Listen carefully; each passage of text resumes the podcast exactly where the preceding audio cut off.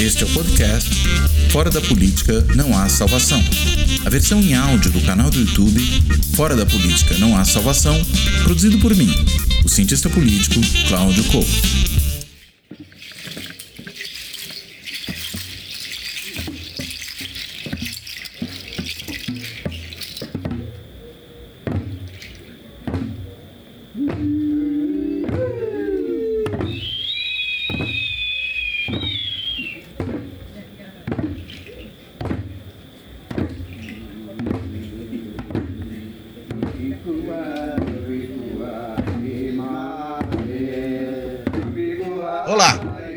Este Fora da Política Não Há Salvação vai tratar de toda essa situação que envolve o governo federal no que diz respeito à política indigenista e, claro, um pouco por tabela aí também a questão da política ambiental, embora seja importante distinguir essas duas coisas por uma série de razões.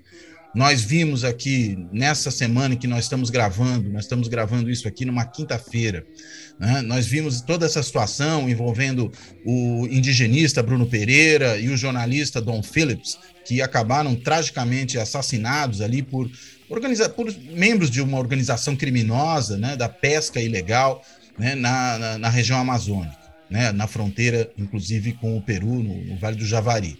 Uh, e tudo isso, na verdade, entendo eu aqui, não é alguma coisa que possa ser entendida como apenas, digamos, mais uma morte ou mais duas mortes nesse caso que ocorre no lugar ocupado por criminosos pura e simplesmente, né? ou mais uma morte ligada à questão da ocupação da terra na região amazônica, como nós tivemos já há muito tempo, a questão do Chico Mendes, da Dorothy Stang e tantos outros casos que ocorreram, inclusive de é, funcionários da FUNAI. Né? Nós tivemos um caso recente também de um servidor da FUNAI que foi assassinado pelo seu trabalho. Esse adquiriu muito mais repercussão, até pelo fato de envolver um jornalista estrangeiro de um órgão de imprensa, ou de órgãos de imprensa, né? ele trabalhava para diversos órgãos de imprensa ao longo da sua carreira, importantes, como The Guardian, só para a gente mencionar um caso, e evidentemente isso acabou tendo uma imensa repercussão. Agora, qual é o contexto que explica isso? Né? Será que nós podemos entender essa, essa, essas duas mortes, esses dois desaparecimentos, como tentou tratar o governo federal, só como mais dois desaparecimentos em meio a tantos outros que ocorreram no Brasil ao longo do tempo? Claro que não. Né? Existe aí um, uma situação que ajuda a entender esse problema e ajuda a entender, sobretudo se a gente olha para a responsabilidade que tem o atual governo federal no desmonte de uma série de organizações do setor público né, tanto da área de políticas para os povos indígenas, como também de desmonte das organizações da área ambiental, como ICMBio, IBAMA e por aí vai, sem falar, claro, em todo o resto de organizações da administração pública que têm passado por esse processo de desmonte. Enfim, para entender esse contexto, entender esse problema, tudo que está envolvido nisso, eu convidei um, um colega, aliás, um velho amigo, né, o Fernando Viana, foi meu colega ainda de graduação nas Ciências Sociais da USP, é um antropólogo, fez o seu mestrado sobre é, a relação entre os índios e, e o futebol na, na, Universidade de São Paulo, na antropologia da Universidade de São Paulo.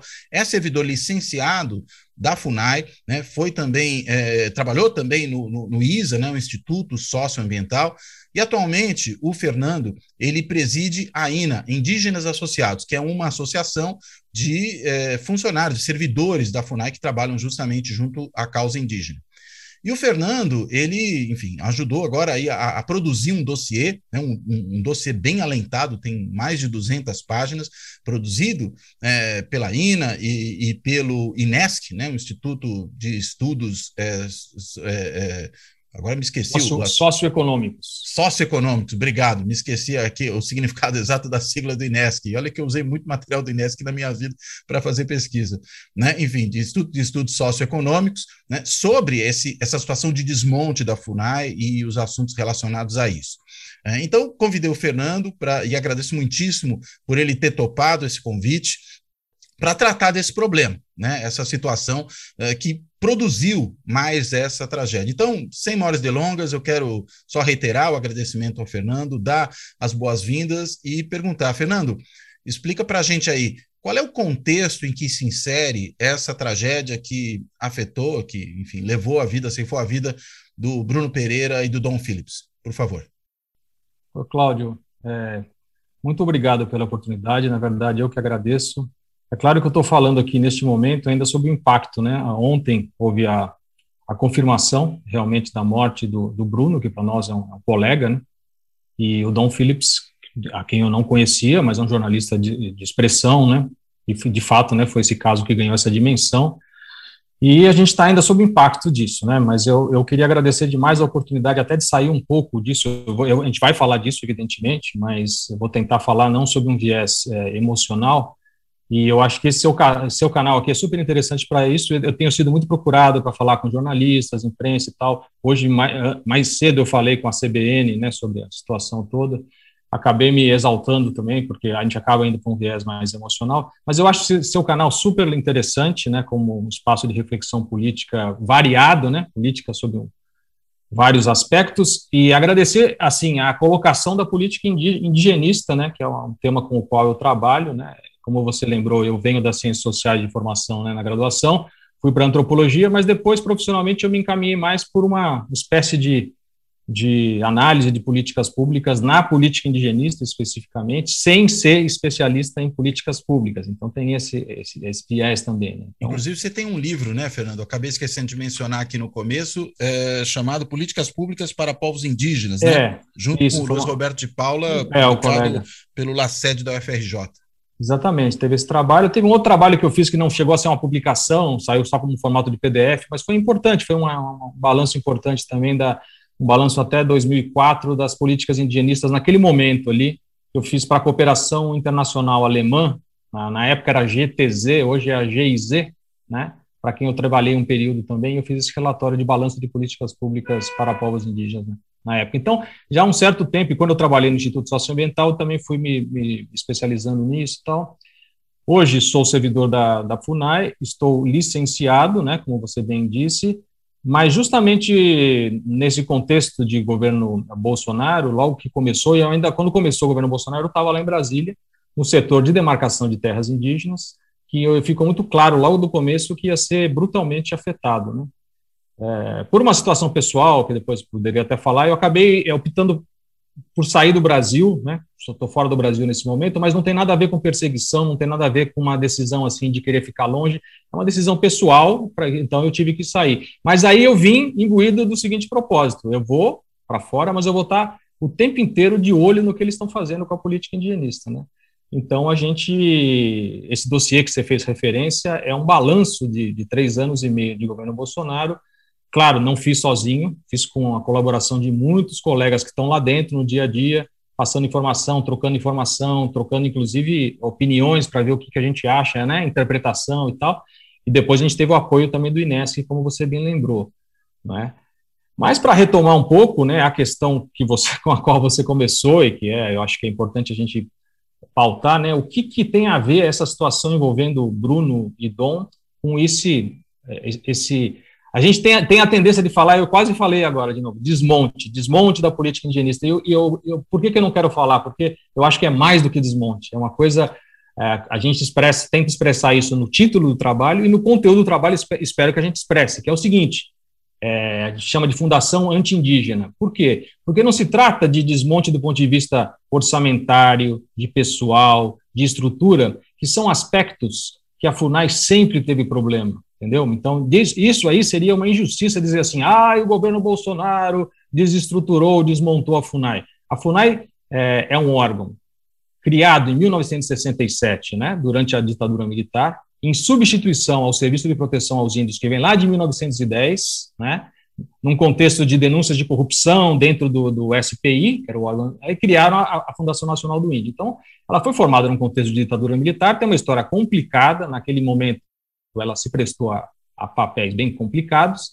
Depois da Constituição de 88, que a gente tem uma inflexão importante assim do ponto de vista da política indigenista, que depois a gente pode pontuar melhor, é, a FUNAI tenta se reorientar para essa nova, né, uma nova política indigenista assim coerente com o espírito da Constituição de 88, e desde então ela estava tentando se estruturar com muitas dificuldades, o movimento indígena batendo na FUNAI, porque tem muita coisa, deixa muito a desejar.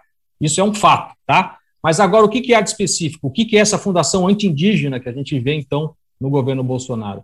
É você capturar a, a FUNAI e, por dentro da FUNAI, você fazer esse, este órgão que deveria proteger e promover os direitos indígenas à luz do que está na Constituição de 88, né, e que com base nisso tem uma legislação é, infraconstitucional coerente com isso, uma institucionalidade que foi criada para isso, você pega e você começa a solapar as bases disso por dentro da FUNAI. Né? A cupinização, então, né? A cupinização, perfeito. Essa é a expressão que a, acho que a ministra, né, foi a ministra Carmen, Carmen Lúcia. Lúcia que usou, e um ex-presidente da FUNAI, ao comentar o nosso dossiê, né, numa entrevista, ele usou também, achei que foi uma, aplicou muito bem essa, o Márcio Meira aplicou muito bem essa ideia é, nesse contexto atual, porque de fato é uma coisa de corroer por dentro, né, situações que a, a pesquisadora Gabriela Lota também anda falando, outro dia esteve aqui no seu canal comentando, né, essa coisa de, de corroer os órgãos eh, por dentro, e é isso que a gente procura descrever no, no dossiê, de maneira detalhada. E como é que isso aí é, se junta com a história, então, com a trágica história do, do Bruno, que todo mundo viu, né?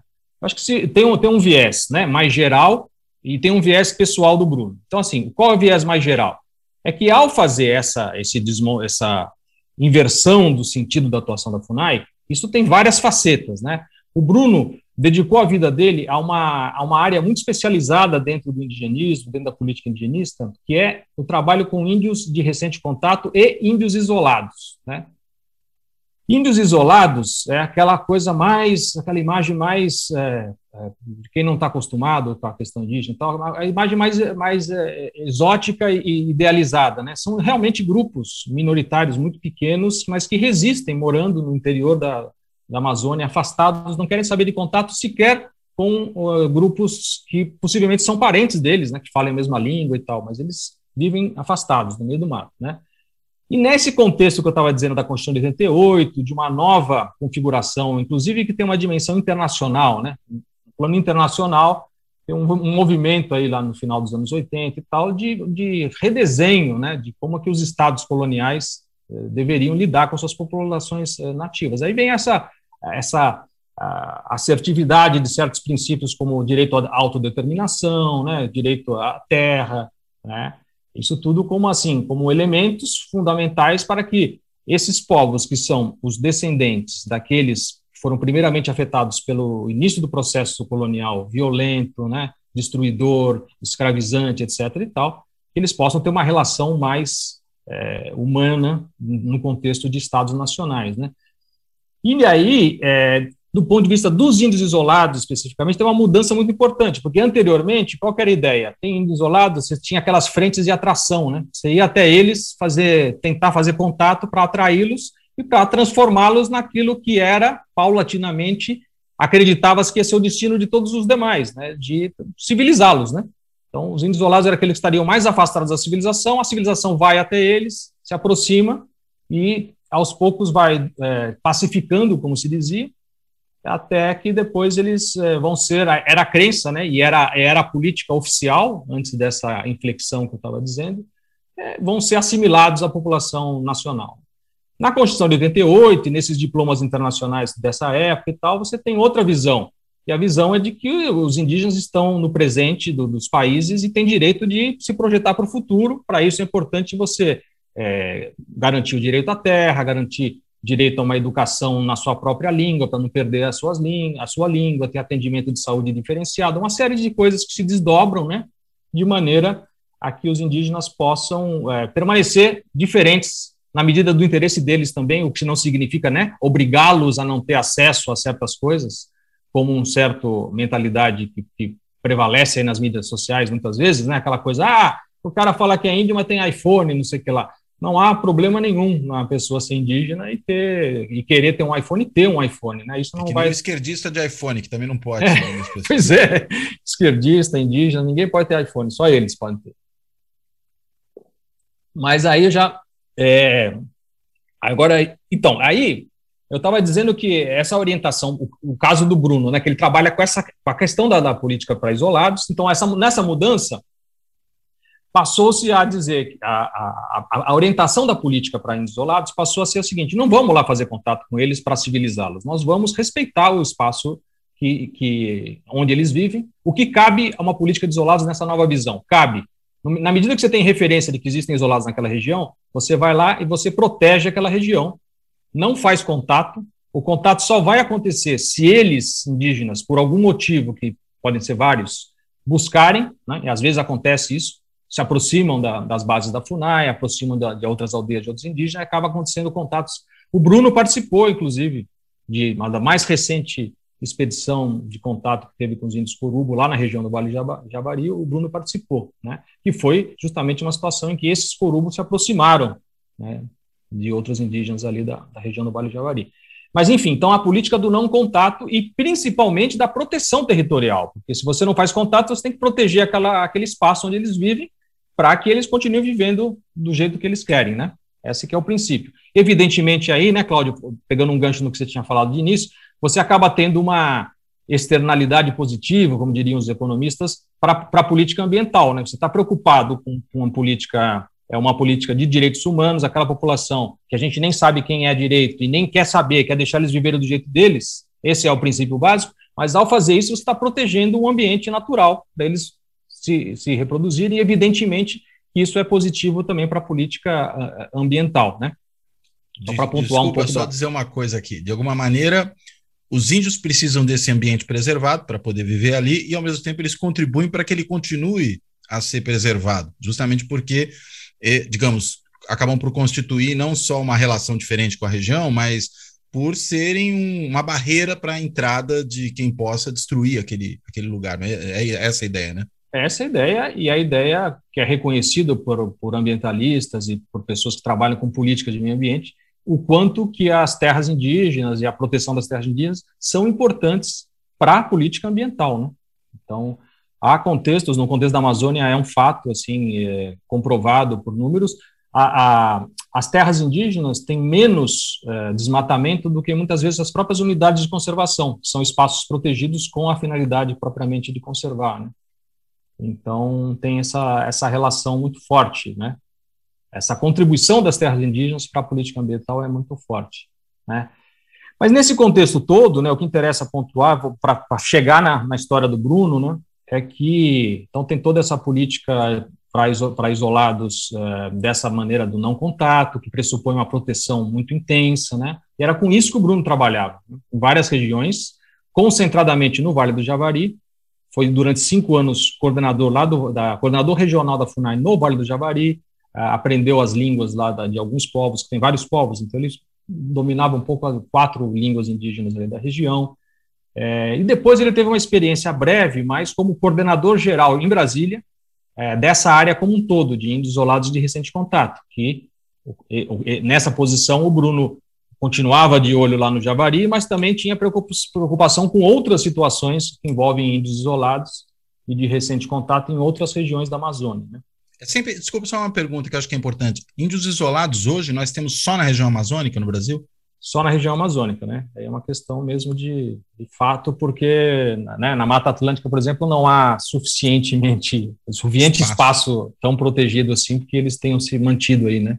Uhum. Os grupos que se mantêm estão lá na Amazônia, mas você tem na Amazônia também peruana, na Amazônia colombiana, uhum. você tem na Bolívia, no Paraguai tem na região do Chaco também tem.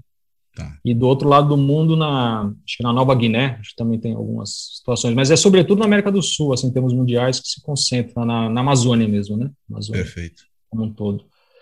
E, bom, então o Bruno era especializado nessa área. E essa área especificamente, no dossiê, a gente trata da política indigenista como um todo, né? Então tem muitas situações. A gente trata também dessa área na qual o Bruno era especializado, e essa área também estava sendo fortemente, está sendo fortemente impactada, né? O que aconteceu? O Bruno estava como coordenador geral, né, na, em Brasília. Ele estava fazendo o que ele sabe fazer, que ele gostava de fazer, a, a, a, aquilo a que ele se, se dedicava, pensava na proteção. E essas situações de indígenas isolados é, são terras onde há muita cobiça por recursos naturais, né? Então, você mesmo já pontuou aí que a, a, o caso do assassinato dele e do Dom apontam muito provavelmente para uma contribuição de pescadores ilegais dentro da, do Vale do Javari. Isso é uma, uma, situação que acontece. Garimpo ilegal é outra situação que há pouco tempo estava no noticiário em relação aos Yanomami, né? Há pouquíssimo tempo estava no noticiário ali a, a intensidade do acosso dos garimpeiros na terra indígena Yanomami tantos anos depois de, de já já aconteceu já houve momentos em que o garimpo na terra Yanomami estava explodindo, havia dado uma baixada, agora está explodindo de novo. Né? E o Bruno, como coordenador geral de Índios Isolados em Brasília, ele se dedicava a combater essas situações, como tem que ser, né? E articulação interinstitucional, a FUNAI sozinha não faz nada nesse sentido, se articula com o IBAMA, se articula com a Polícia Federal, bababá, faz ações de combate. E o Bruno tinha acabado de fazer duas ações muito intensas, uma no Yanomami e outra no Javari, de combate a garimpo, que envolve aquela coisa de destruir o maquinário dos garimpeiros, queimar, né? Isso aí, os bolsonaristas pulam até o teto nesse negócio de queimar. O Bolsonaro já andou falando sobre isso. Tem que parar com essa história de queimar, não sei o quê. E ele promete, né, para essa, essa parte de sua base eleitoral, é esse povo que atua nessa, nessas frentes aí de expansão na, na região amazônica, né? E ele promete isso, né? A gente vê, a gente lembra de discursos dele falando que essa história de indústria de multa, vamos acabar com essa história, IBAMA, Todo mundo sabe do papel que o ex-ministro Ricardo Salles vinha desempenhando, a intensidade com que ele procurou fragilizar esse combate, né? A foiçada no pescoço da FUNAI também? É, aí no caso da. da aí foi a expressão que o próprio Bolsonaro usou em campanha eleitoral que ele iria dar, né? É, aí, aí a gente vai lá para a questão específica da demarcação, mas deixa eu só estar uhum, pontuando claro, aqui essa questão claro. do Bruno, porque envolve muito essa questão de proteção ambiental e de combate, portanto, a ilegalidades é, ambientais, né? E, e, então o Bruno, no momento que ele vinha fazendo esse combate ao garimpo, ele pegou e foi o quê? Foi, foi cortado, né? Veio uma gestão da Funai explicitamente comprometida com tudo isso que a gente descreve no, no dossiê, e o Bruno foi afastado do cargo de coordenador geral de isolados. E rapidamente ele percebeu que não havia espaço para ele. Ele talvez tenha sido o primeiro sacou como é, o quão grave ia ser a, a intensidade com a qual eles iam trabalhar de dentro da FUNAI para não fazer o trabalho direito, fazer o trabalho no sentido inverso do que tem que ser. Né? E aí o Bruno, percebendo isso e, e tendo uma vocação muito grande para essas coisas que ele gostava de fazer, ele pediu licença, diferentemente de mim, que acabei vindo para o exterior, já pontuei que eu não vim para o exterior para fugir, vim para o exterior para observar e escrever sobre, mas é, ele, ele, ele tomou outro caminho. Ele foi para campo é, foi trabalhar diretamente junto à organização indígena que atua na região e que, na ausência do Estado, tem ela própria procurado fazer a vigilância territorial. Então, eles estão se, se, se desenvolvendo nessa. Eles têm equipes de vigilância da Univaja, que é o nome da, da, da organização indígena, né? União dos Povos Indígenas do Vale do Javari, Univaja eles, é, nesse contexto das buscas, eles foram os primeiros que começaram intensamente, intensamente a vasculhar a região. Né? Foram eles que descobriram a região onde provavelmente estavam os corpos, cercaram lá e falaram, é aqui, ó. E aí veio, vieram essas forças aí que fazem a, o discurso oficial do governo dizendo, nós finalmente conseguimos e tal, mas o trabalho indígena foi fundamental. Não, não foi reconhecido pelas forças na, na, na entrevista coletiva. coletiva? Que, que foi uma coisa vexaminosa, né? É, pois é. É uma, um auto, né, uma, um, só autoelogios e parece que foi tudo uma maravilha, um sucesso, né? Não foi sucesso nenhum. Mas, enfim, o Bruno foi trabalhar com essa equipe, né? Ele foi é, prestar serviço e, e, continuar fazendo o que ele gostaria de fazer dentro da FUNAI, que não tinha mais espaço para ele fazer, ele foi fazer diretamente. É, expôs-se ao, aos riscos, né? Porque esse pessoal que está atuando nas ilegalidades aí na região, eles estão muito, eles estão muito estimulados e agrandados, como se diz em espanhol, assim, é, é, pelo lado, pelo discurso oficial, né? Então, assim, você tem um presidente da República que fala que esse negócio de ficar dando multa, ficar fiscalizando, não, tem que deixar a população do campo trabalhar, entendeu? E esse discurso é um discurso de estímulo, né, à exploração dos recursos naturais muito grande. Nesse contexto, é, o trabalho do Bruno da, da Univaja, né, e o Bruno prestava uma, uma consultoria, fica extremamente fragilizado, exposto né, à, à criminalidade, e foi o que acabou acontecendo. E o Dom Phillips entra aí como um parceiro importante que estava se dispondo a fazer né, uma divulgação né, de todo esse trabalho, toda essa problemática da invasão territorial no Vale do Javari e do trabalho que os próprios indígenas vinham desempenhando para combater. Né.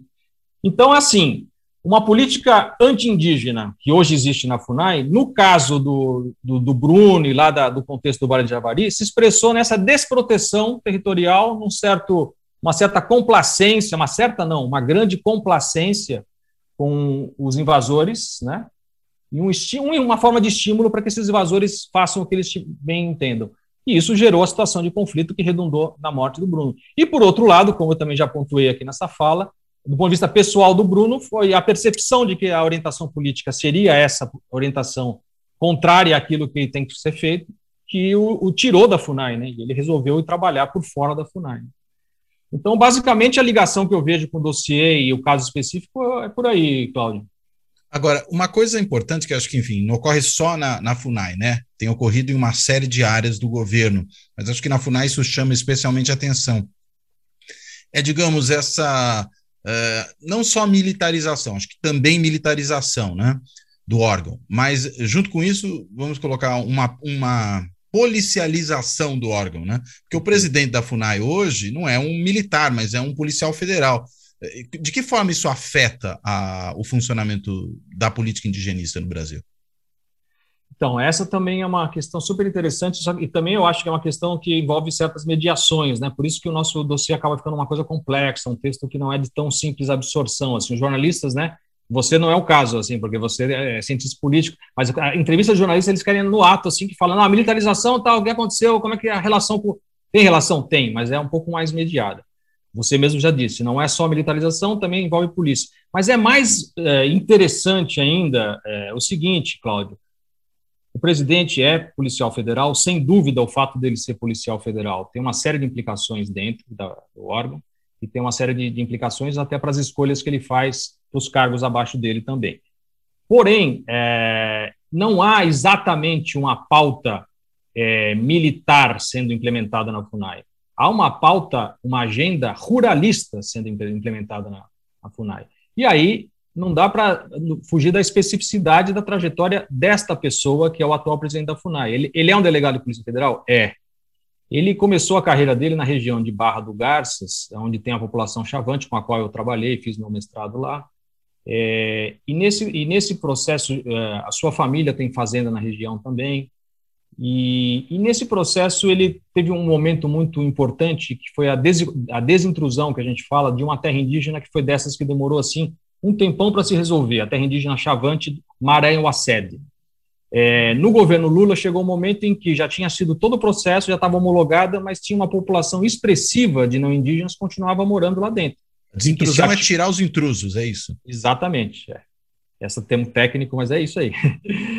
É, e aí, esse, essa população não indígena que persistia ali em Maraiuá-Sede, é, foi difícil tirar, teve que haver uma força-tarefa do governo, na época do governo Lula, e aí pressupunha articulação com vários órgãos, inclusive com a Polícia Federal, e que o representante na região era o atual presidente da FUNAI. Neste contexto, ele já começou a mostrar o seu perfil, né, porque ele foi, inclusive, ele acabou sendo tirado da, da operação da Força Tarefa, porque um procurador da República, do Ministério Público, que estava trabalhando nisso também, começou a se dar conta de que ele estava trabalhando para o lado de lá.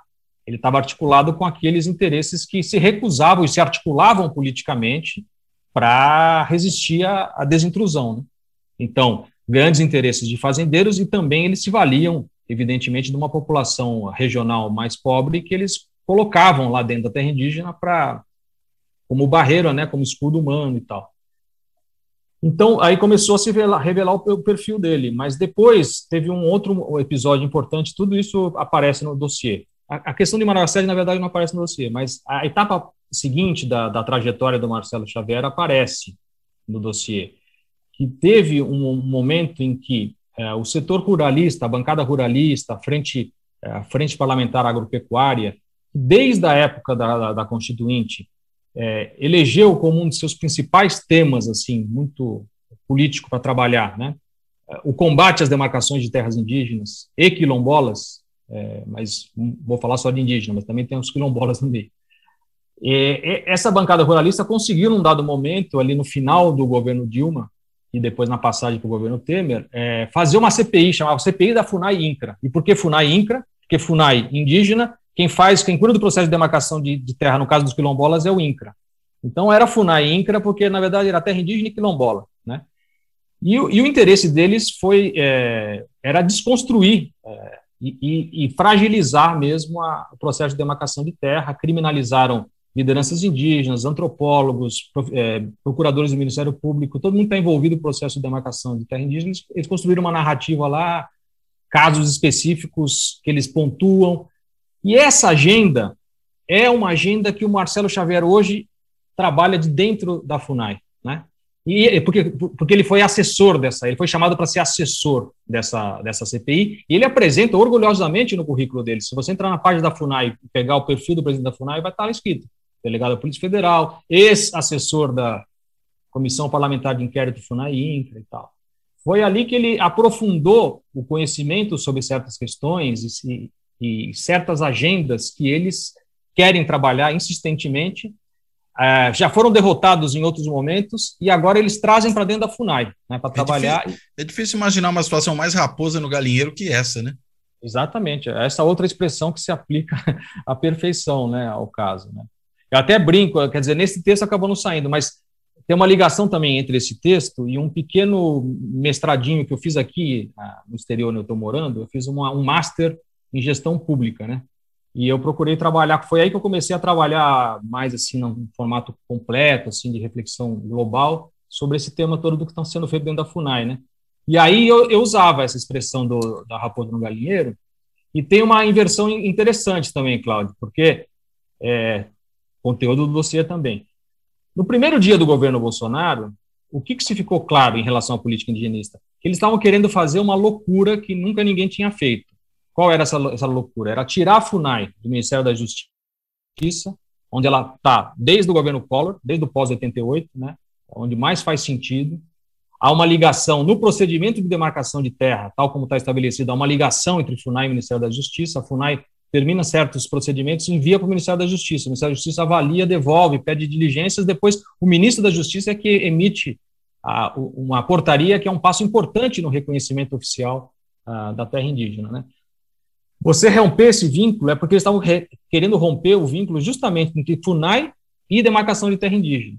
Então, eles não só rompiam o, o vínculo da FUNAI com a MJ, jogando a FUNAI para o ministério recém-criado da Damares Alves, Ministério da Mulher, Família e Direitos Humanos, como a própria atribuição de demarcação de terras indígenas, essa eles tiravam da FUNAI. A FUNAI não ia mais fazer demarcação. A FUNAI ia ser um órgão meramente assistencialista, é, e a demarcação, um tema mais candente, né, envolvendo a, a questão indígena e também as manifestações em processos de licenciamento ambiental quando há impacto sobre terras indígenas. Por exemplo, Belo Monte, né, vai construir a é, usina de Belo Monte, tem um impacto sobre várias terras indígenas. Nesses casos em que tem impacto, a FUNAI é, ela intervém no processo, ela tem que, que passa por ela um certo componente indígena dos estudos de impacto ambiental, que nesse caso seriam estudos de impacto socioambiental, né? Também esse aspecto queriam tirar. Então, tira a demarcação, tira o licenciamento e joga para onde?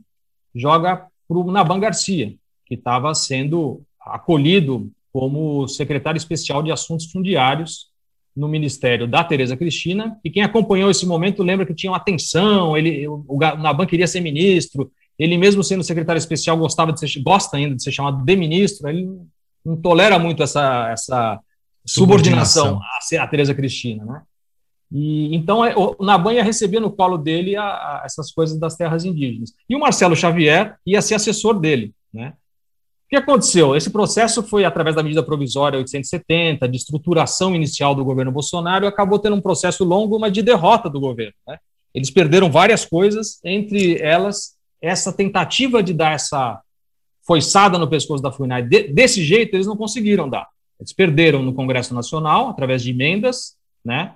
Ah, teve muito a ver ali com o contexto do, do, Moro também, da coisa do COAF, que o Moro queria ficar com o COAF, ele fala, não, o Moro não apenas não vai ficar com o COAF, como ele vai ficar com uma coisa que ele não quer, que ele falou, ah, não quero ficar com a FUNAI não, deixa lá com a Damares, melhor e tal. Vai ficar com a FUNAI sim. Então o Congresso fez isso com, com, com o governo Bolsonaro, só que o Bolsonaro é, é, teimoso, ele veio com uma outra medida provisória na, na sequência. Ele eh, sancionou a lei, mas nessa medida provisória, logo na, no mesmo dia, ele teimava em mandar a demarcação para lá para o Naban. Aí o caso teve que chegar no Supremo, e chegou finalmente no Supremo, o Supremo falou, para com essa palhaçada, não dá, na mesma, na mesma legislatura, não pode ficar na, no mesmo sessão legislativa, você não pode insistir na mesma matéria, já, já foi derrotado foi derrotado, lá. né? É.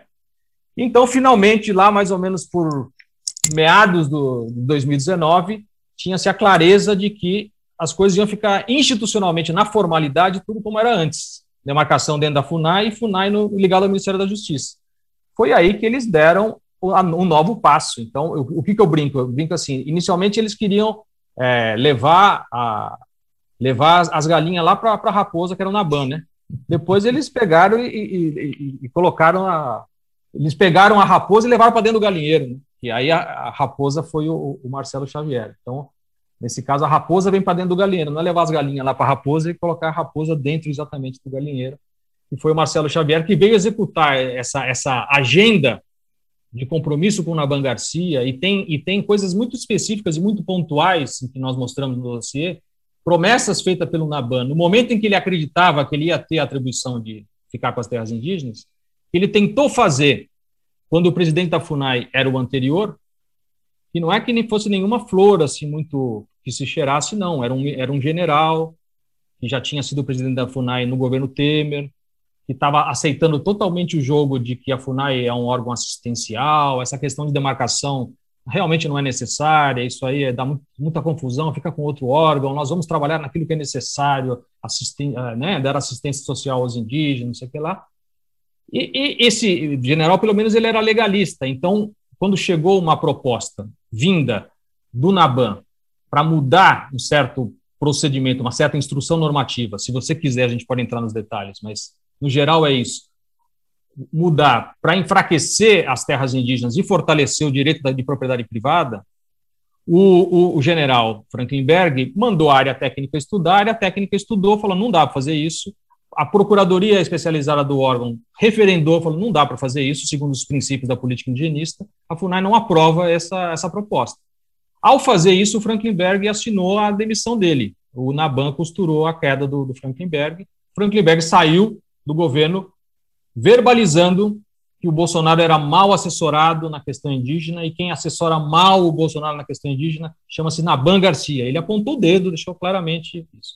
E aí, na sequência, vem para dentro do, do, órgão o delegado de Polícia Federal, que iria ser o assessor do, do Naban, né? Então, assim, é, é, é desse tipo de coisa que se faz o dossiê, dessas narrativas, né, que vão mostrando, a gente não está, assim, é, só falando ah, tem tantos militares na FUNAI. Tem. E aí, qual é a explicação que eu pessoalmente tenho para essa questão de ter muitos militares, né? E policiais também. Marcelo Xavier tem esse perfil individual dele aí, pessoal dele. Evidentemente, eles têm as redes de conhecimento dele dentro da, da estrutura pública, né? Então, ele convida outros policiais federais para dentro do órgão, nas regiões mais remotas da Amazônia, é difícil mesmo, muitas vezes, fixar pessoas que estão dispostas a morar, que nem o Bruno, que morava lá no Vale do Javari, era coordenador regional lá, porque ele tinha uma ligação pessoal com a região, gostava, a, a, a companheira dele é antropóloga, trabalha na região também, tem outras, outros aspectos, né? Mas é difícil muitas vezes. E aí, os, os militares, né, do mesmo modo que os diplomatas são obrigados a viajar né, pelo mundo, os militares eles estão acostumados a ser removidos dentro do, do país, né, moram em muitas regiões diferentes. Então, tem militar nas, que moram lá. E tem essa questão que, às vezes, eles estão já na reserva e eles gostam do complemento salarial. Então, ele vai ganhar um cargo dentro da FUNAI para completar o salário dele. Então, é mais fácil encontrar militares dispostos a estar por aí. E aí, com o, o acréscimo de que é, militar é aquela coisa, ordem dada, ordem, né, missão dada, missão cumprida. Não interessa o que, que é, vai lá vai fazer, executar de cima para baixo, não vai problematizar e não vai estar disposto a estudar os princípios da política indigenista e tal. Ele vai falar o que, o que o Brasil disser que é para fazer. Né? Então, é assim que eu vejo essa, essa, esse domínio da. Realmente que há um domínio numérico expressivo dos cargos, hoje em dia, de chefia dentro da FUNAI, por policiais, por militares, e também tem um outro perfil aí que é de profissionais, assim, advogados da área privada, que não tem menor especialidade para a questão de menor conhecimento da questão indígena, que são trazidos para dentro do órgão também. Agora, você no começo da, da nossa conversa mencionou que desmonte talvez não seja um termo adequado, né, porque, primeiro, né, um ponto que você levantou é a FUNAI é um órgão que sempre teve dificuldades orçamentárias, né, falta de recursos, até em governos, digamos, que não tinham essa política anti-indígena. Agora, o dossiê chega a mencionar também, né, que há também um problema de, de estrangulamento de recursos, né? Isso piorou durante esse governo agora? Ou, ou digamos, isso nem é o mais. Eu até não. entendo que não seja o mais relevante, ou isso, vamos dizer, não tem um alcance tão grande? Então, esse foi um aspecto que a gente não analisou a fundo no, no dossiê. Né? E aqui eu assumo com você que eu acho que é, seria interessante fazer isso, uma análise aprofundada, mas não foi feito, né? E eu tendo a achar que não. Sabe por que não foi feito também, Cláudio? Porque aí entra um pouco no que eu estava vendo no, no, seu texto, né? Aquele texto da, da, Carta Capital mais recente, que você faz uma análise ali do programa de alimentação e tal. É, tem essa questão dessas novidades orçamentárias que estão sendo feitas aí, do orçamento secreto, das, da emenda dos relatores, que eu não domino, e as pessoas que participaram da elaboração do, do dossiê, meus colegas ali na FUNAI, a gente não domina, né? E a gente percebe que isso é importante. Então, quando eu, tem hora que a gente pega assim eh, nominalmente na lei orçamentária, você vê que é, diminuiu expressivamente, mas aí tem uma outra parte que eles falam assim, bom, isso aqui pode ser se for aprovado pelo Congresso. E eu, eu sinceramente, estou compartilhando com você. Eu, eu tendo a achar que essa coisa que aparece na lei orçamentária como uma outra parte, que está dito lá, pode ser, se for aprovado pelo, pelo Congresso, é o que está sendo reservado para essas emendas. Mas eu não sei. As emendas do assumo... orçamento secreto, né? Você tá pensando? É, é, ou as próprias emendas. É, ou seja, não que não é. É, mesmo que não sejam não secretas, mas aqui, que, que, são emendas, né? Que não é do orçamento discricionário, simplesmente não basta o, o cara que está na cadeira de presidente da FUNAI querer o orçamento que está para ele é esse tanto aqui. Aí tem uma outra parte que, se o Congresso quiser, através de, de, de emendas, ele faz emendas e joga para a FUNAI executar. Eu acho que teve esse aspecto também. E aí, quando você pega a execução, na execução, essa parte do lado de cá vai aparecer. Então, o discurso oficial vai ser: olha, nós estamos executando um orçamento muito maior do que se executava no governo anterior. E pode ser que seja verdade desse ponto de vista. Então, só estou dizendo que a análise é, se transforma em uma coisa mais complexa. A gente achou que o mais importante era pontuar essas questões políticas de orientação, de como é que na minúcia eles vão é, se vão, vão lançando mão de instrumentos, de estratégias é, que são, como diria a Gabriela Lota na conversa que ela teve com você, que não são normais, né? fazem parte do, não é daquela, daquele conflito que ela pontua normal entre político apresenta uma agenda nova. Sempre há o burocrata que vai ter uma certa resistência a isso, porque o, burocrata está acostumado com procedimentos definidos e tal. Esse, essa oposição explica a Gabriela para a gente. Isso aí é muito normal, é, né? Tá, tá uma certa inércia, né? No sentido de inércia. continuar fazendo a mesma coisa, né? Mas o que é anormal é quando essa agenda ela, ela vai na, no sentido contrário do que a, os procedimentos costumeiros do órgão. Então, no nosso caso, é isso que a gente procura, sem ter os instrumentos anali é, conceituais aí da ciência política, da administração pública, etc., a gente procura mostrar, apontar o dedo e falar, olha só o que os caras estão fazendo, né? E, e, essa descrição que eu comecei a fazer para você relacionada à, à pessoa do, do, presidente anterior da FUNAI, o que, que aconteceu, qual foi a proposta que foi feita para ele, depois entra um outro. A gente vai descrevendo, aí tem o conteúdo dessa instrução normativa, né, que foi finalmente saiu pelas mãos do Marcelo Xavier, o que significa essa instrução normativa, né? E ela significa justamente você priorizar é, a, o direito de propriedade sobre o, o direito é, originário dos, dos, indígenas sobre a terra, que está garantido na Constituição. Né?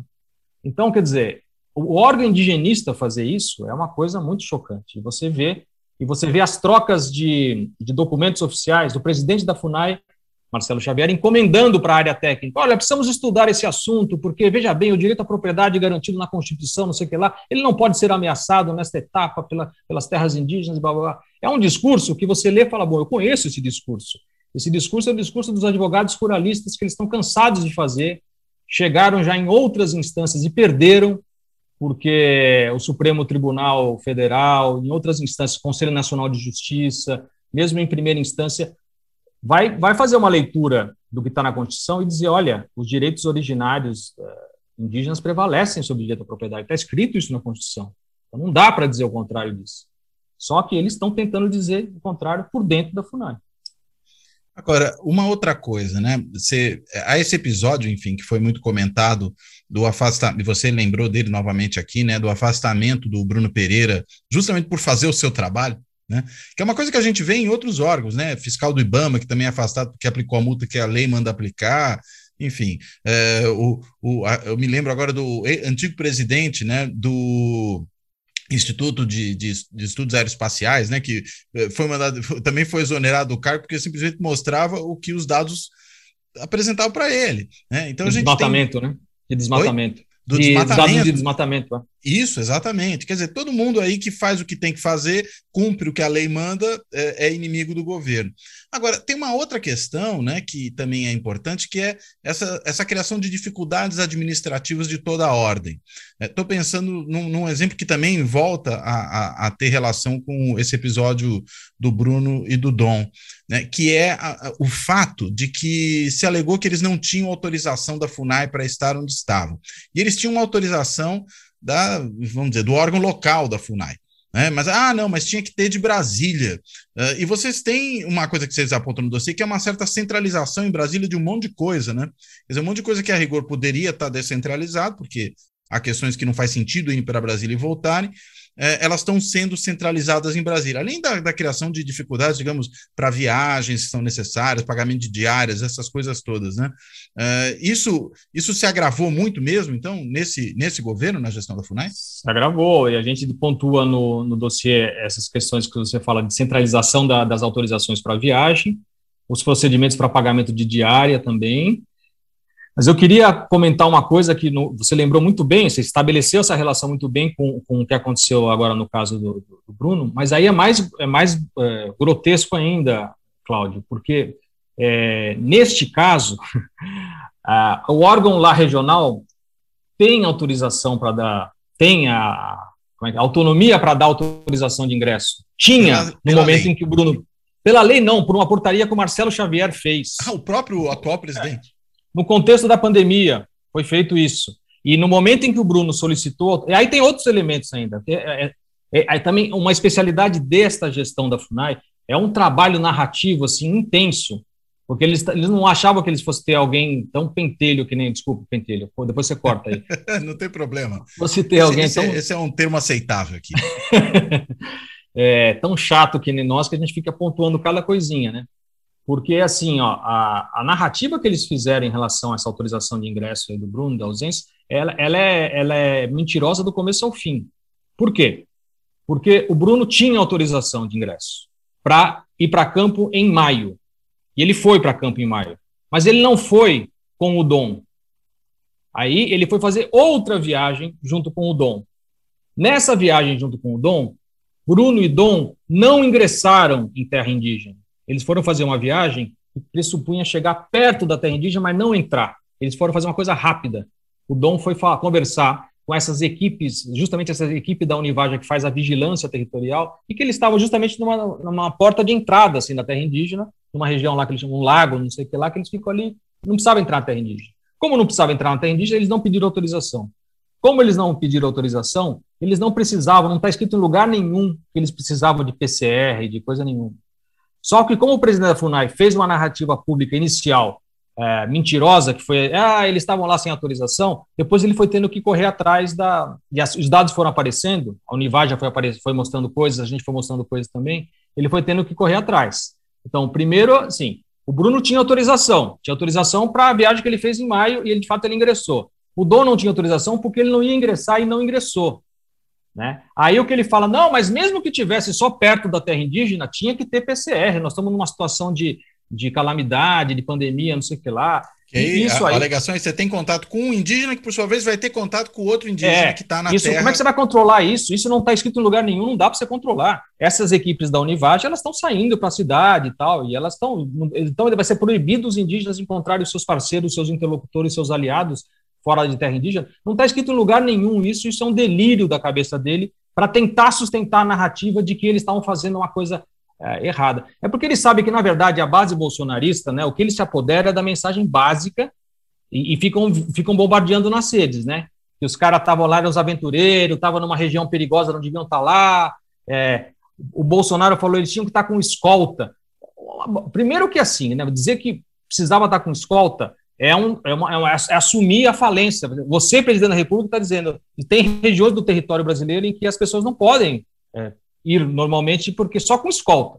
E segundo, que do ponto de vista do trabalho específico, a FUNAI não tem condição de dar escolta para os seus próprios servidores, vai dar, vai dar escolta para um, um, uma pessoa que está fazendo um trabalho, para um jornalista, tá, é um trabalho não governamental. Imagina, isso é completamente absurdo, irrealista. Então, é, é uma fala assim é, desprezível, é só para fazer guerra de narrativa, para desviar o foco, né? E, é, e, e isso acontece muito. Cláudio, eu cheguei nisso porque você lembrou da relação, mas a sua pergunta sobre a, a, os, os impasses administrativos, de fato, de fato acontece. E além dos impasses administrativos, tem essa situação dessa coisa narrativa e dessa deslealdade também, um, a um dado que eu queria acrescentar, com os servidores que estão lá na região. Porque nesse momento, além de, de criticar a Univaja, criticar o, o, insinuar que o Dom e o, e o Bruno estavam sem autorização, não deveria estar, ele está jogando a responsabilidade nas costas de, um, de servidores que estão lá completamente desassistidos na região, e não tem condição de fazer nada, assim, eles estão sobrecarregados de trabalho. É, eu vi uma entrevista do, do Marcelo Xavier, do presidente da FUNAI, ontem ou ante, anteontem, em que ele mostra no ar assim um papel, ó, dizendo assim, olha, só hoje que, a, que, subiram no processo, subiram no processo eletrônico, né, na, no uhum. sistema oficial da O upload, né? É, o upload do, do documento da, do, do PCR do Bruno, querendo dizer que foi uma falha do servidor. Esses servidores sabem quem são os servidores, eles estão aqui a sobrecarregar de trabalho, o sistema lá é ruim, a internet é ruim, eles têm um monte de papel que eles trabalham ainda, eles sabem que eles têm que subir no sistema, mas não dá tempo de subir no sistema. Então, dizer que só ontem subiu assim como uma, uma denúncia de que nós, isso vai ser averiguado internamente é uma, ainda uma ameaça para cima dos servidores, entendeu? E os servidores não fizeram nada de errado. Ele que está querendo construir uma narrativa de erro, tirar das costas dele e jogar para os servidores que vivem na, na, na, lá no Vale do Javari uma condição terrível de, de desassistência e de falta de estrutura para trabalhar ou seja, assediando esses servidores, né? É um assédio é. moral. E, e eu estou pensando numa outra situação, né? Que, enfim, essa coisa, ah, foram sem escolta e tal. E isso que você está apontando agora de querer culpabilizar os servidores, enfim, seja, seja lá pelo que for agora nesse episódio. Mas é, a lógica é curiosa, né? Você precariza muito o trabalho na ponta, né? Você permite, ao, ao, ao precarizar, que haja invasão de garimpeiro ilegal, de madeireiro ilegal, que haja pesca ilegal, mesmo que seja de ribeirinhos que já viviam mais ou menos na região. Uh, e aí você transforma, ao fazer essa precarização, a região numa região muito mais perigosa do que era. Traficantes de armas, traficantes de drogas, todo mundo começa a entrar, porque você abandona propositalmente a região para que justamente haja essa invasão, haja essa intrusão, para usar a, a expressão de certa maneira que você usou lá atrás. Aí, quando dá um problema, como esse que aconteceu, você fala: ah, não, mas a região é perigosa. Claro, você tornou a região mais perigosa do que ela já era. Né? E o é. governo, evidentemente, joga a culpa nos outros, né? Como sempre faz, né? A culpa é sempre Exato. dos outros nesse governo. É, e nesse caso, nessa situação específica que você está pontuando muito bem também, porque é, é, um elemento desse, desse caso concreto lá no Vale do Javari, essa é, há uma conexão neste momento entre esses crimes mais costumeiros, que a gente está acostumado de crimes ambientais, por exemplo, pesca ilegal, há uma confluência disso com coisas muito mais pesadas, e naquela região, uma região de fronteira, estamos falando de narcotráfico internacional, estamos falando de tráfico internacional de armas.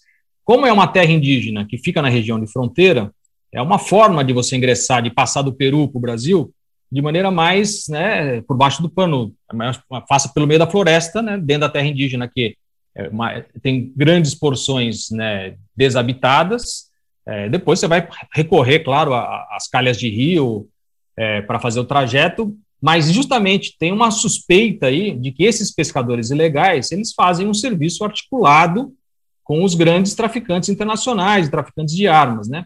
Então é uma coisa muito pesada que tem lá na região. E aí o, o elemento que eu queria acrescentar na, na, na sua fala, né, Cláudio? Os militares, né, as forças armadas que têm tanta preocupação com as regiões de fronteira, que muitas vezes General Heleno é tão crítico da demarcação de terras indígenas na região de fronteira, porque tem que deixar o exército trabalhar. O exército está lá na região. Isso aí está passando debaixo das barbas dos militares, eles não fazem nada. Como é que esse, essa situação de criminalidade se instaurou nessa região, sabe? A gravidade que eles próprios na coletiva ontem eles falaram, eles falam, né? Ah, tem, aqui é uma região muito de tráfico de drogas, não sei o que lá. E aí, o que vocês fazem para combater isso? Não é? E se bobear, em algum momento vão colocar a culpa na FUNAI. Quer dizer, a FUNAI não deixa, não sei o quê. É um completo absurdo. Agora, uma outra coisa que aparece muito nas narrativas desse governo, e aí eu acho que não é só do governo, o governo reforça, né? Mas do bolsonarismo e de uma certa extrema-direita, de, de forma geral, é, tem a ver com aquilo que a gente falou mais cedo hoje aqui, né? Que é a questão do índio de iPhone, ou do índio de tênis Nike, coisa do tipo. É, é, a ideia dos falsos indígenas, ou seja, que você teria povos que se dizem indígenas, mas que não são. Até me lembro que quando a, a Chai Suruí foi às Nações Unidas fazer o seu discurso, depois começaram a pegar fotos dela, por exemplo, é, num, num, numa boate ou num bar, sei lá, onde ela saiu para encontrar pessoas, para dançar. Falou aí, ó, não é indígena, porque está na boate. Né? Uhum. É, como é que, explica um pouquinho para a gente como é que se constrói esse discurso e até que ponto essa atual direção da FUNAI ela endossa ou não esse discurso. É, esse é um outro, um outro desses pontos que vem dessa agenda ruralista muito clara, que ficou muito evidenciada no momento da CPI FUNAI-INCRA, e que frequentemente eles voltam a essa narrativa né, para questionar uh, certas uh, uh, o direito do, do, acesso dos indígenas a certas políticas, como se, se esse acesso fosse fruto de, uma, de fraude. Né? Só que nesse, no caso do que eles fizeram neste momento, que está descrito no dossiê, é complicado também de fazer a narrativa porque eles investem nesse embaralhamento total, né?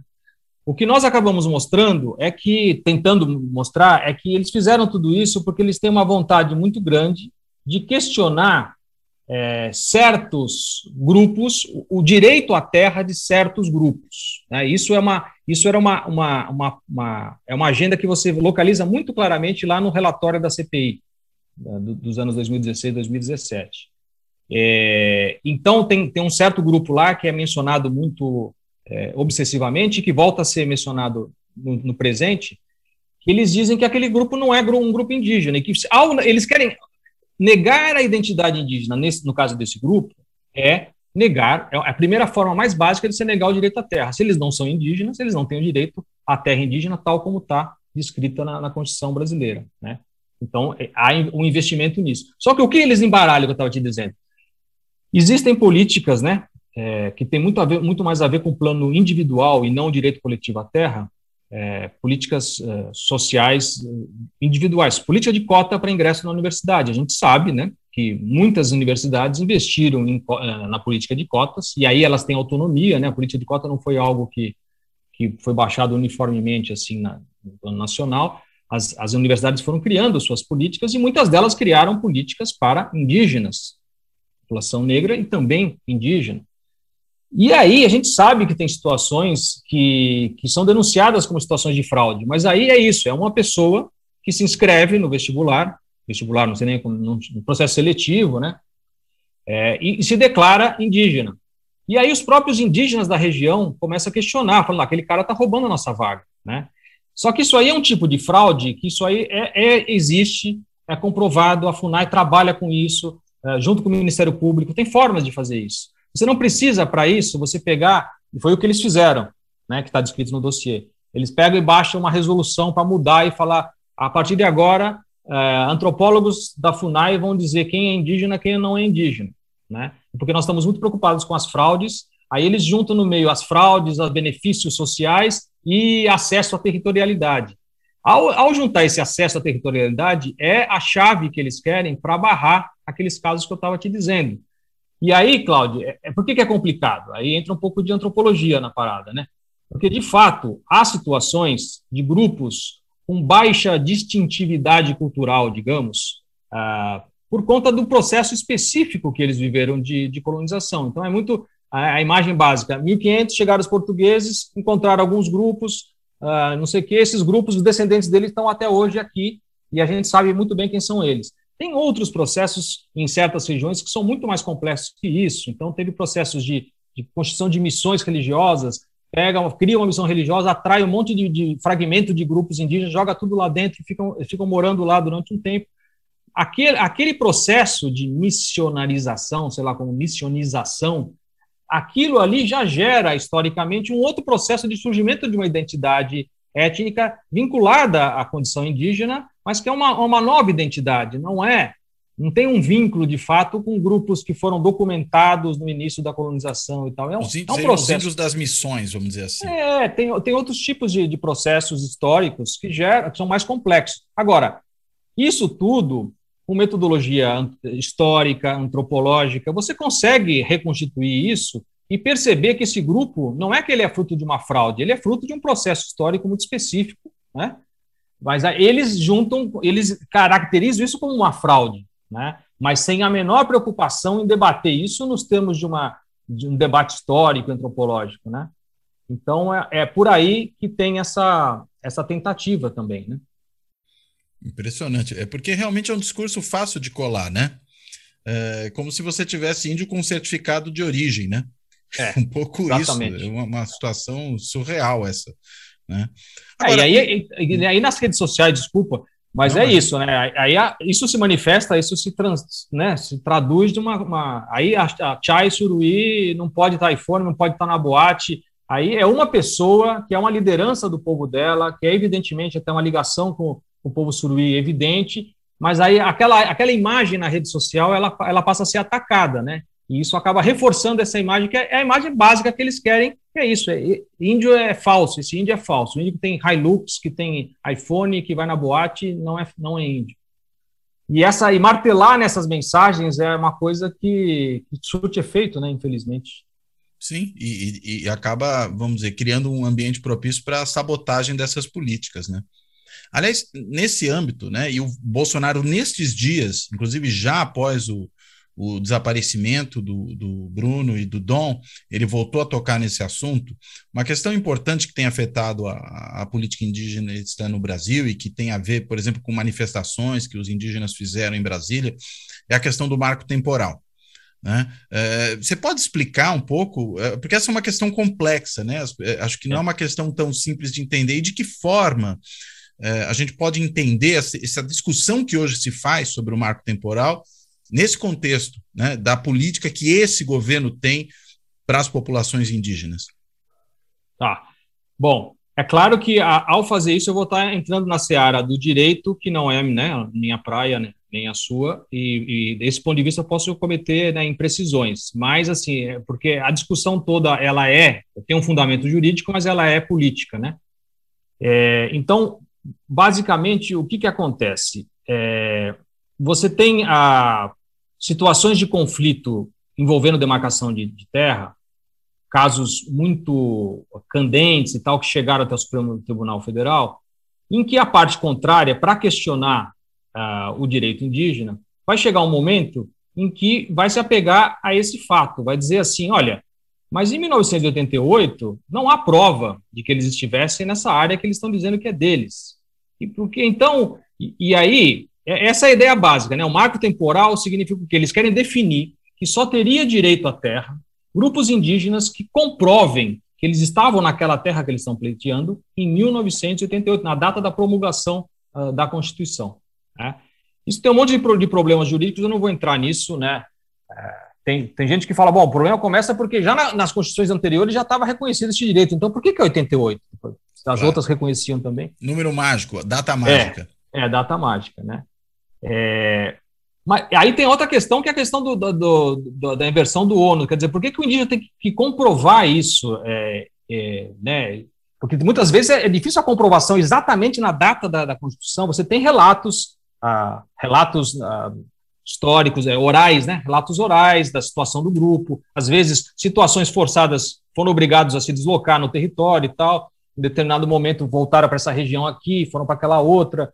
É, então, às vezes, é difícil você precisar se o ano 88 estava, e por que, que eles têm que ter esse, essa obrigação se o princípio, aí que está, aí, aí a, o fundamento jurídico que né, é, a gente que não é da área do, jurídico, da área do direito começar a falar, a gente não, não sabe direito, mas a ideia básica é a seguinte, o que está lá na Constituição é o, o, chamado direito originário, é a ideia básica é a seguinte, é, o, o, o direito indígena à terra ele precede a própria Constituição do Estado brasileiro, porque eles estavam aqui antes. Então, eles têm um direito que precede a Constituição do Estado.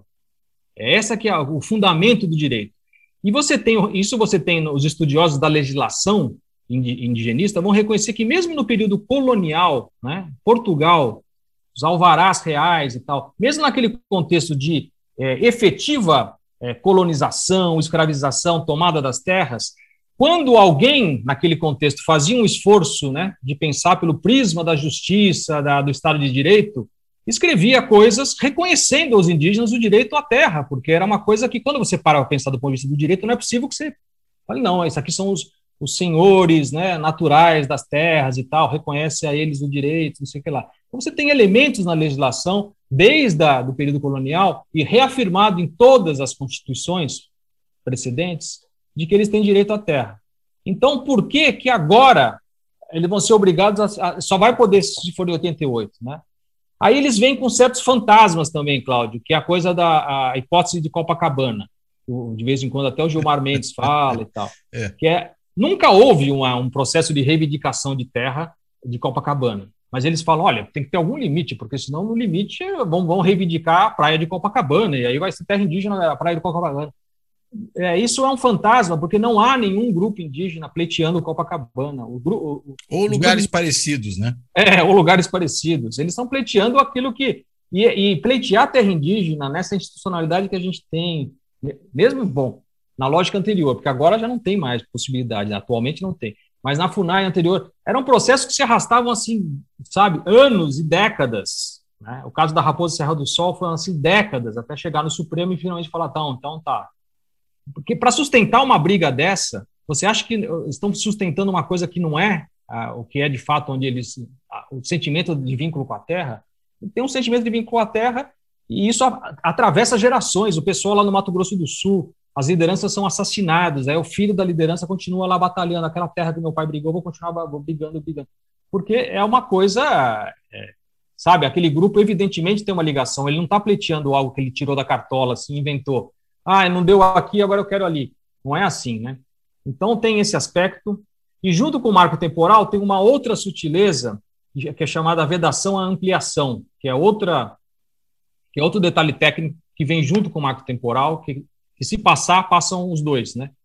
E a vedação à ampliação é, é assim, tudo que foi, o que está tá demarcado já está demarcado, não pode rever nada.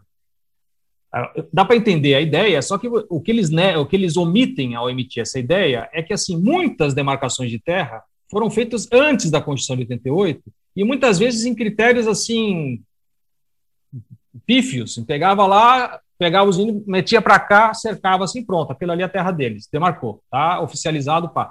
Não teve um estudo eh, efetivo, muitas vezes as cabeceiras dos rios ficaram de fora, é, então, hoje em dia, os recursos hídricos estão afetados por, por coisas que acontecem fora da terra indígena, eles acabam tendo o efeito dentro. Ah, uma certa área que eles faziam uso do pequizal, sei lá, onde tirava o pequi, ficou de fora da demarcação. Então, tem situações em que há justificativa técnica, o procedimento foi feito de demarcação, não foi efetivamente o procedimento de demarcação. Outras que têm comprovadamente fraudes, assim, no processo está descrito a FUNAI lá atrás, antes da Constituição e tal, o servidor da FUNAI vai lá junto com o fazendeiro, tá, então vamos demarcar aqui, está descrito isso. É, deixa essa parte para você, essa aqui fica para os índios e tal. Isso não é demarcação, entende? E aí você pegar tudo e falar, não, essas terras não podem ser revistas, você está dizendo que o direito que está escrito na Constituição que eles têm não vale, né? Porque isso aí não é expressão do direito que eles têm. É, porque você, na realidade, tendo tido uma demarcação equivocada em algum momento, corrigir é o correto.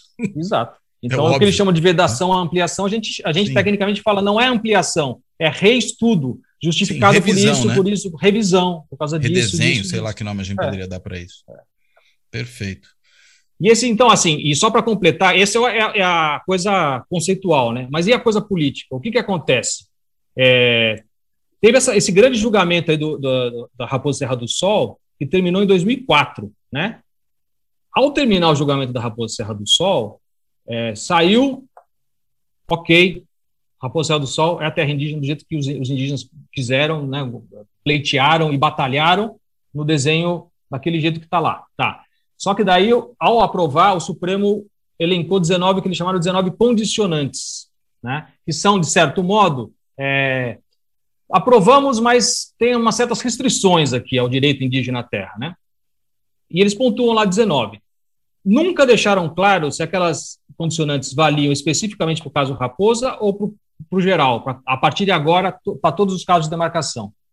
Ao não deixar claro, começou um movimento dos ruralistas de querer transformar essas condicionantes em princípios basilares, né? A partir de então, é uma regra. Isso começou, essa articulação ruralista começou no governo Dilma, então já teve um precedente lá no governo Dilma, teve uma portaria lançada pela AGU que foi assim um impacto muito grande para o movimento indígena. Falou, não, as, as, as condicionantes não eram para tudo, para tudo, era para o caso Raposa. E uma dessas condicionantes é a vedação ampliação, por isso que eu digo que tem a, essa, esse problema.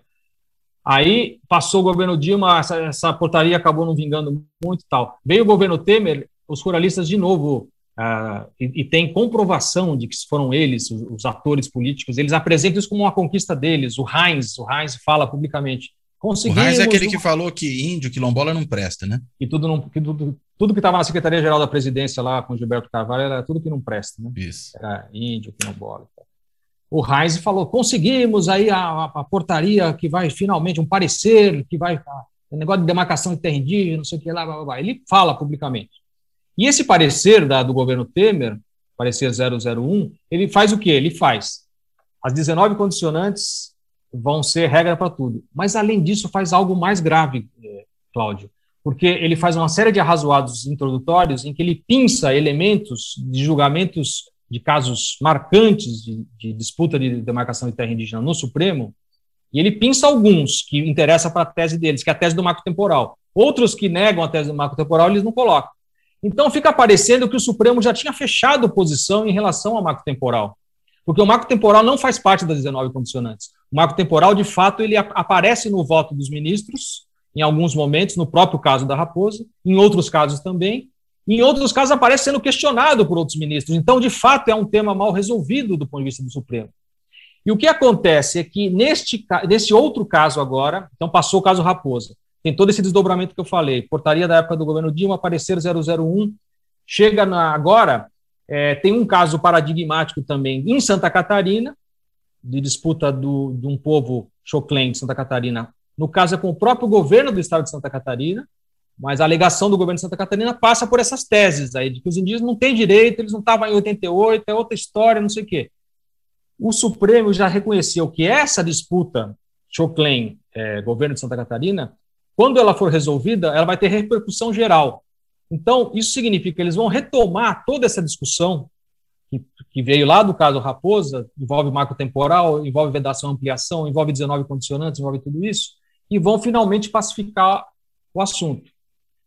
Tava, tava, isso já veio ó, é, faz tempo, e ao longo do dossiê a gente fala também. Foi pautado uma vez, aí um pé de vista, aí muda a composição, entra lá o, o Cássio Nunes na, na nova composição, aí o Cássio Nunes vota contra, já teve dois votos. Teve o voto do relator Faquim, a favor, digamos, das teses indígenas, e o voto do Cássio Nunes Marques, né? É, contra. Então está um a um. E estava marcado para vo votar, voltar a pauta agora em 23 de junho, agora, né? Só que nesse contexto de disputa Bolsonaro é, é Supremo. Supremo, eleições chegando, né? eles o, o Fux tirou da pauta de novo e, e não vai. É, essa solução vai ficar para o próximo ciclo governamental, seja qual for a configuração que a gente tenha. Né? E talvez seja melhor mesmo, né? É, nesse sentido. contexto. É. E, Porque... e, até fazendo uma leitura otimista que a gente faz um pouco, é pensar assim: olha, se eles estavam, se eles estivessem afim de bancar o lado de lá e sustentar mesmo que é marco temporal, é isso mesmo, por que, que eles não teriam feito o julgamento? Entendeu? Sim. Fariam o julgamento.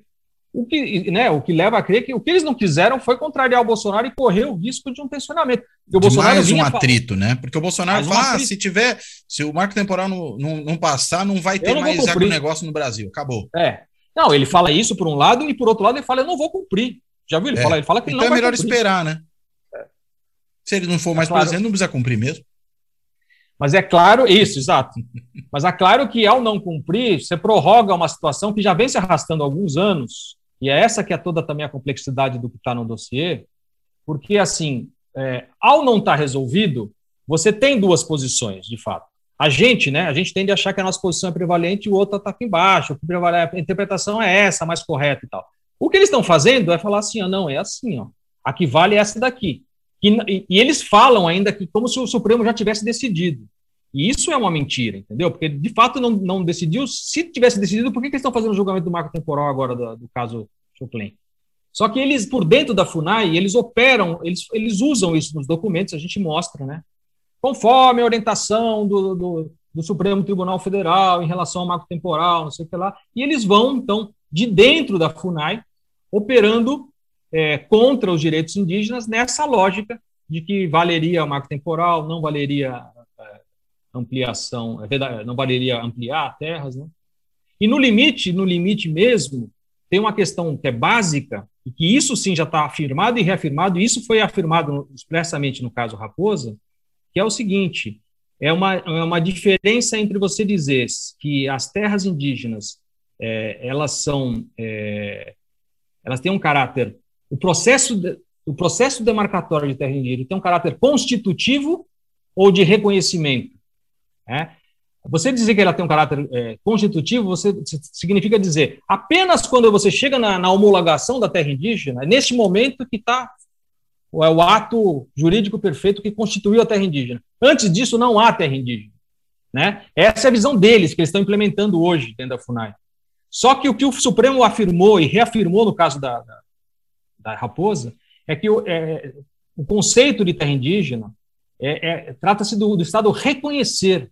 Aquela então, terra já é indígena. Já é indígena. Formalizar Falta fazer isso. o processo. Exatamente, é isso aí.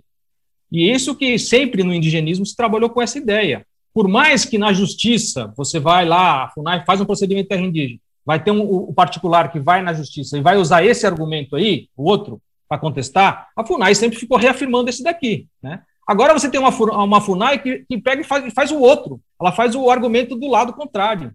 Né? E é isso que é muito chocante. Eles, estão trabalhando e, e operando com normativas dentro da FUNAI que basicamente considera só é terra indígena se tiver homologado. Junto com isso, eles paralisam os processos, nenhuma terra mais vai ser homologada. Então, só é terra indígena quando é homologada e não vai ter mais homologação. Então, o que está no meio do caminho aqui é liberou geral. É, e o Bolsonaro falou, né? Nem mais um centímetro de terra indígena será é, homologado durante o meu, o meu governo, né? E está cumprindo a risca, e esse presidente da FUNAI está ajudando muito a se cumprir. Porque é isso, né, Cláudia? Assim, a gente, sabendo das limitações da FUNAI, um cara que estivesse na presidência da FUNAI hoje, tivesse compromisso com a, com mínimo compromisso com a, com a questão indígena, ele estaria fazendo o seguinte: faz lá, com toda a dificuldade que tivesse e tal, faz lá o, o, o primeiro passo que chama do, do, processo de demarcação, que é identificação da terra indígena, publica relatório de identificação, manda para o Ministério da Justiça. Aí vão começar, aí começariam os problemas, entendeu? Mas um cara que tivesse um mínimo de compromisso com a questão indígena, ele faria o passo que está mais ao alcance da autonomia do, do administrador na, na, naquela limitação dele, presidente da FUNAI. Dá para fazer, daria para fazer. Só que agora não está, é zero. Inclusive da, da etapa 1, né, que é a identificação do terra indígena. Não está acontecendo nada. Parado. Não interessa para esse governo, então não vai andar mesmo. Fernando, Excelente essa conversa. Pena que a gente tenha que tratar disso num momento tão trágico, né? Tão, tão complicado. E de qualquer maneira, todo esse cenário que, que você mostrou é realmente um cenário que explica tragédias dessa natureza e por que, que a gente está nessa situação. Né? Não é não é raio em céu azul, muito pelo contrário, né? É um processo todo que vem sendo construído.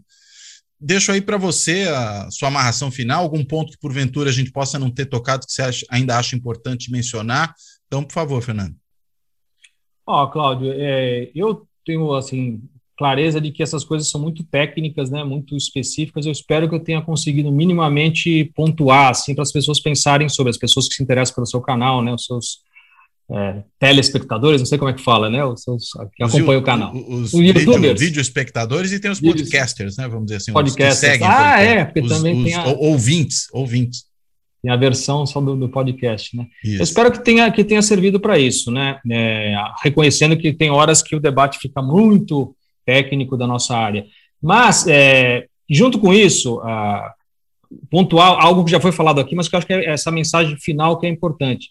O que a gente está descrevendo na minúcia na FUNAI, a gente tem certeza está acontecendo em outros órgãos de governo. Então, de certo modo, esse dossiê também tem a pretensão de ser um estudo de caso que pessoas da área de direito, administração pública, ciência política, né, podem se né, debruçar para reconhecer certos procedimentos ali na minúcia que estão sendo praticados em outro em outros órgãos e que eu acho que isso que é interessante, né, descrever um certo modus operandi que está vingando hoje, que também tem muitos pesquisadores trabalhando através de ideias variadas, né, Cláudia? A gente tem ouvido falar muito de assédio institucional, tem um pessoal que trabalha com a ideia da, do infralegalismo autoritário, né, que é uma maneira de ir mudando as coisas abaixo das leis. No nosso texto aparece muito. A gente não, não fica abusando. Por decreto, dessa... portaria, resolução, essas Isso. coisas, né? É, né?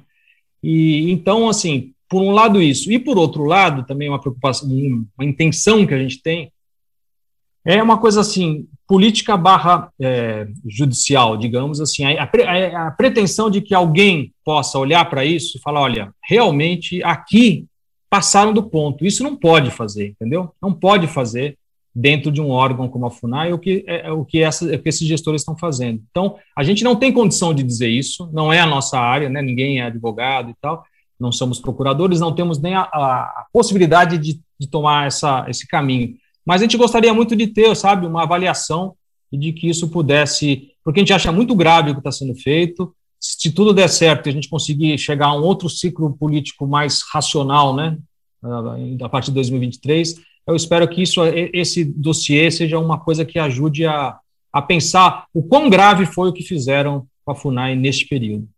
É isso, Cláudio. Muito obrigado. Imagina, eu que te agradeço, Fernando. E uma coisinha só, o dossiê está disponível no site do, do, da INA? Como é que está?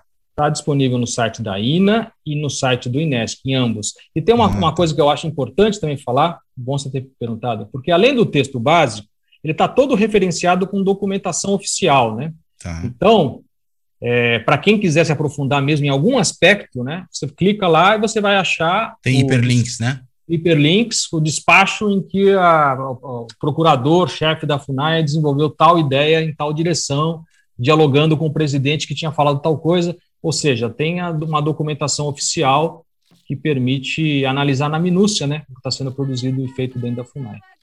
Muito bom. Fernando, muito obrigado né? Obrigadíssimo por topar fazer essa conversa. E grande prazer, inclusive, aí conversar com você depois de tanto tempo que a gente não se falava pessoalmente, pelo menos ainda que seja pessoalmente por meio do Zoom, né? Ou de alguma outra forma de contato. Uh, quero agradecer muito. Então, é um prazer. Oi? Não, eu, eu, eu queria agradecer de verdade, Cláudio. Foi uma oportunidade muito rica para mim. A gente fica muito nessa coisa do batidão aí mais político e tal, mas vamos parar um pouco e fazer uma, uma, uma conversa mais reflexiva Nesse momento, inclusive, está sendo um certo uh, uh, respiro, assim, muito agradável para mim, apesar de tudo. E, e claro, e o seu canal está tá se constituindo um espaço muito interessante de, de discussão, de debate, e eu agradeço muito ter sido lembrado. Imagina, eu que agradeço, Fernando. Bem, Valeu. então, com essas últimas palavras aí de agradecimento, de, de, de considerações finais do Fernando, a gente vai fechando por aqui. Né? Eu quero, como sempre faço, agradecer a quem acompanha o canal no YouTube, a quem escuta os episódios nos podcasts, nas várias plataformas aí em que está disponível o programa nos podcasts, a quem também tem acompanhado o blog do Fora da Política Não Há Salvação no site da Carta Capital, e claro, também agradecer muitíssimo a quem tem contribuído aí para sustentar o projeto do canal, aí seja pelo meio, por meio do canal do, do, Clube dos Canais, melhor dizendo, do YouTube, seja no site do benfeitoria.com, às vezes até fazendo Pix para ir para ajudar no, no trabalho que a gente vem fazendo.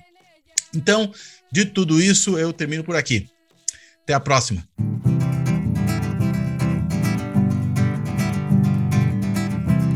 Dentro da mata fechada, nos bosques sagrados do nosso chão branco preparou um posto de atração. Homem branco preparou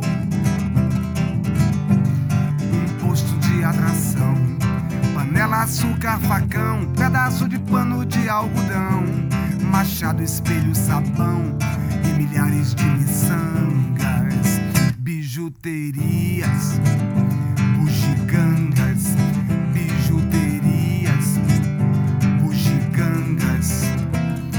repente sentimos vergonha das nossas tangas, das nossas coisas, das nossas danças.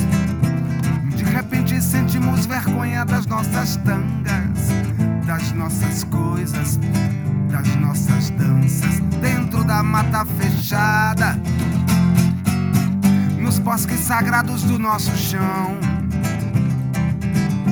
Homem branco preparou atração. Homem branco preparou um posto de atração.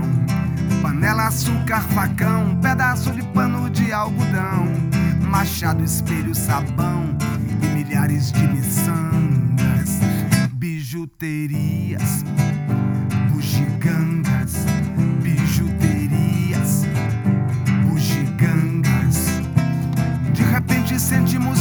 vergonha das nossas tangas, das nossas coisas, das nossas danças.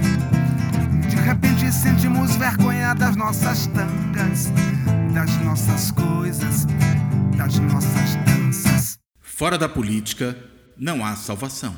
Um podcast para discutir política. Também disponível no canal do YouTube.